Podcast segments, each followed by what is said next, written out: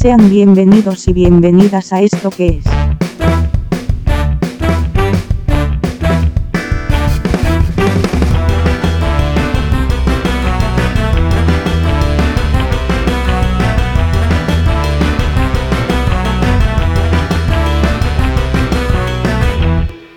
Un podcast negro.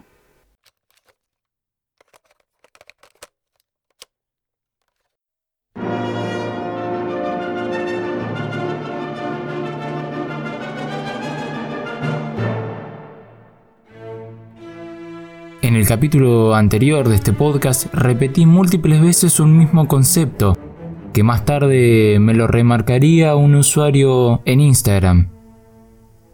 En un mensaje me decía, asentí, renegué, te puteé y me reí. Pero cuánta razón tenés cuando decís que la chocamos toda.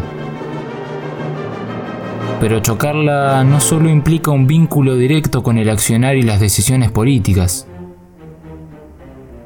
Entonces agarro un diccionario de mi biblioteca y busco chocarla. Se podría decir en términos literales que chocarla es la acción de impactar un objeto a toda velocidad contra otro de apariencia inamovible o un objeto de una masa que supere en peso al anterior de tal magnitud que termine por forzar la desaceleración en forma instantánea a costa de su integridad. Perfecto, pero no me alcanza con eso. Derivaciones tales como chocar la Ferrari o el famoso chocar la calecita no hacen más que reforzar un componente de marcada asimetría en relación a las posibilidades al respecto de que, por más paradójico que parezca, la acción de chocar es incluso más difícil que la ausencia del impacto. Entonces, podemos decir que el siniestro pasa de ser un simple accidente a ser una auténtica hazaña en comparación a la tarea de mantener un manejo socialmente responsable. En términos políticos, se vuelve mucho más interesante, uno de los resabios más tristemente retomados de la década de los 90 es para mí la idea de que todo aquel que pierde se puede convertir en un traidor. Ese menemismo cultural decantó en nuevas etapas de la argentinidad que trajeron consigo errores nuevos. En ambos casos, la convicción de la inmortalidad errática es directamente comparable con un Monty Burns que descubre que su cuerpo está repleto de enfermedades que parecen hacerlo indestructible. Lo único que puede diferenciar a un ser humano medido y racional como usted, oyente, de un embriagado Ragnar Lodbrok es simplemente creer que cuando llegue a casa va a tener en el bolsillo una victoria de por lo menos un 54% de los votos. De Game of Thrones aprendí dos o tres cosas. La primera, que toda moda es una poronga. La segunda, que es más importante y viene más al caso, el poder reside donde los hombres creen que reside. Hoy me animo a decirle a ustedes que la estupidez reside donde uno cree que es invencible. En el capítulo anterior les hablé de Jorge Luis Borges, quien al respecto de esto postulaba que la derrota tiene una dignidad que la victoria no conoce yo, como buen bilardista, seguramente le habría contestado encima de viejo, gorila e imbécil. De ganar y de perder se pueden decir muchas cosas. Como Winston Churchill, cuando profesaba que ninguna victoria es total y que ninguna derrota es definitiva. Ya no existen en el mundo fórmulas mágicas que nos provean de infalibilidad y si no, podríamos preguntarle a Marcelo Gallardo por el último campeonato. Lo cierto es que en todo ejemplo de catástrofe hay algo de virtud. ¿Fue una hábil estratega política Cristina Fernández de Kirchner al envalentonar al suicidio ideológico a toda una generación de militantes jóvenes en la campaña de 2015? No soy quien para decirlo y no tengo la autoridad moral para juzgarla. Pero si algo he aprendido es a conmoverme ante cada imbecilidad que pueda provenir de mi boca. Desde mi punto de vista, estoy convencido de que chocarla no es un simple accidente, sino que se trata más bien de un arte con una técnica particular. Por eso hoy voy a tratar de darles a ustedes la posibilidad de armar conceptualmente los instrumentos para chocarla y para que ustedes puedan prevenir futuras chocadas. Si existiese una escuela dedicada al estudio de la chocología, estoy profundamente convencido de que sería un excelente chocólogo. Por eso quiero dejarles una advertencia. Repetir cualquier cosa que hoy sea hablada en este podcast puede ser perjudicial. Y les recomiendo que no lo hagan en sus casas, y mucho menos en sus patrias. Te invito a reflexionar a lo largo de este podcast. Pensá en un momento de tu vida en el que dijiste la choqué y aferrate a él como si tu vida dependiese de ello. ¿No te pasa que cuando suena Arde la ciudad en la radio o escuchás juguetes perdidos en el auto, te invade una sensación extraña? Como si de golpe fueras un auto volcado con el motor en llamas y de las ventanas te salieran afiches de una campaña política que te cuesta olvidar, ¿no? Son repercusiones de una chocada. Chocarla tiene múltiples acepciones. Existen enfoques más didácticos, otros más científicos. Puede ser abordada desde el periodismo, puede ser abordada desde el amor. Si uno tuviese que aproximar definiciones al respecto, al menos en la política suele aparecer la presencia de la chocada, cuando se intensifica el núcleo más duro de tus propios pensamientos. Por eso pensá en alguna de tus convicciones, multiplicala por 10 e imagínate escupiéndosela en la cara a alguien que opina distinto. Eso está muy cerca de chocarla. Todo el mundo la chocó alguna vez. Lo sabemos vos y lo sé yo. La chocaste y no te juzgo, o a lo mejor un poco sí.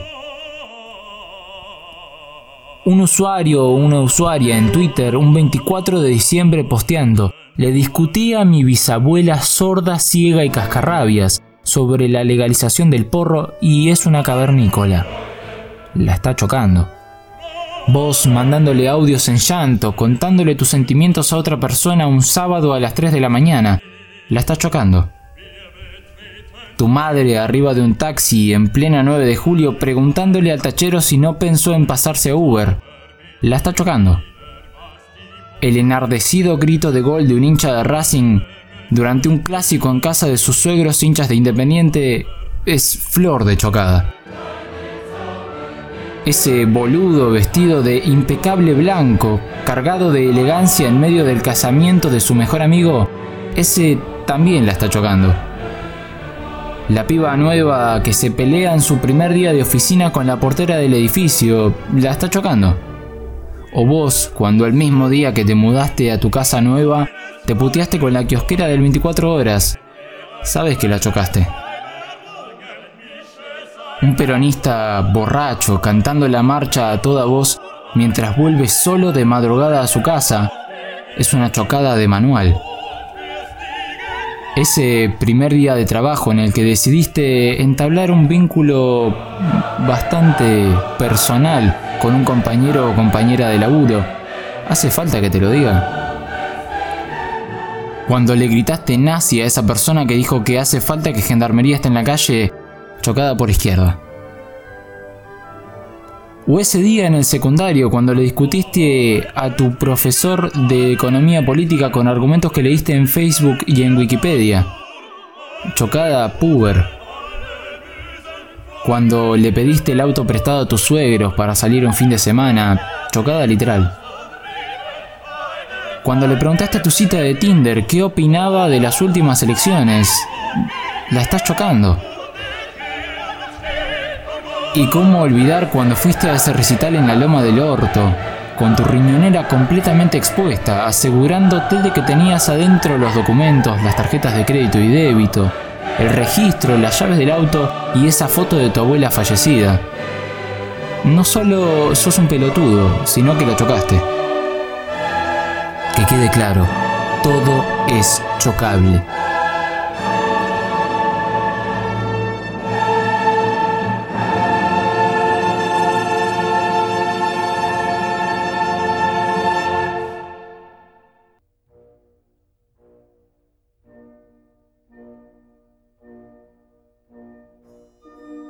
Probablemente si le preguntásemos a la Claus sobre chocarla, nos plantearía que existe una cadena de significantes del choque, en la que las chocadas son chocadas en tanto existe un relato de las mismas.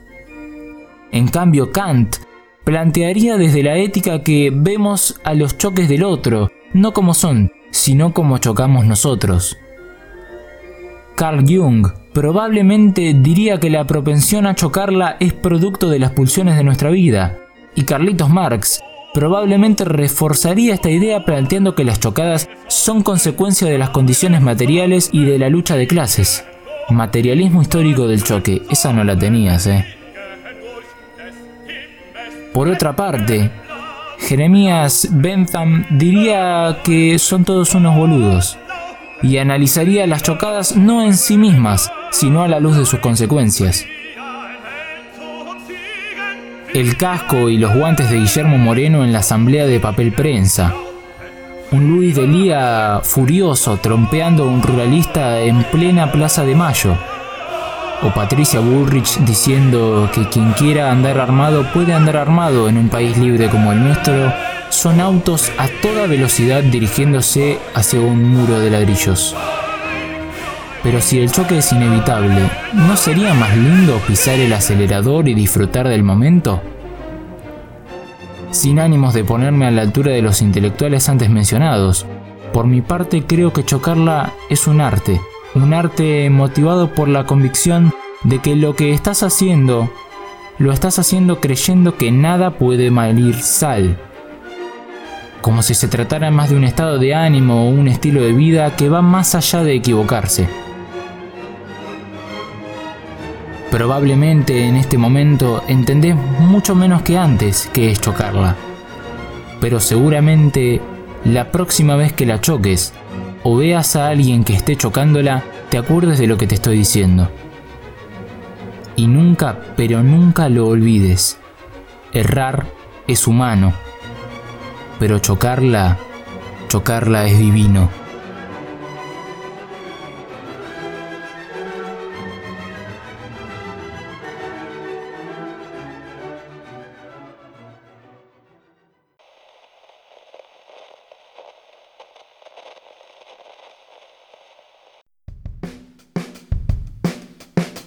Hola, ¿cómo estás?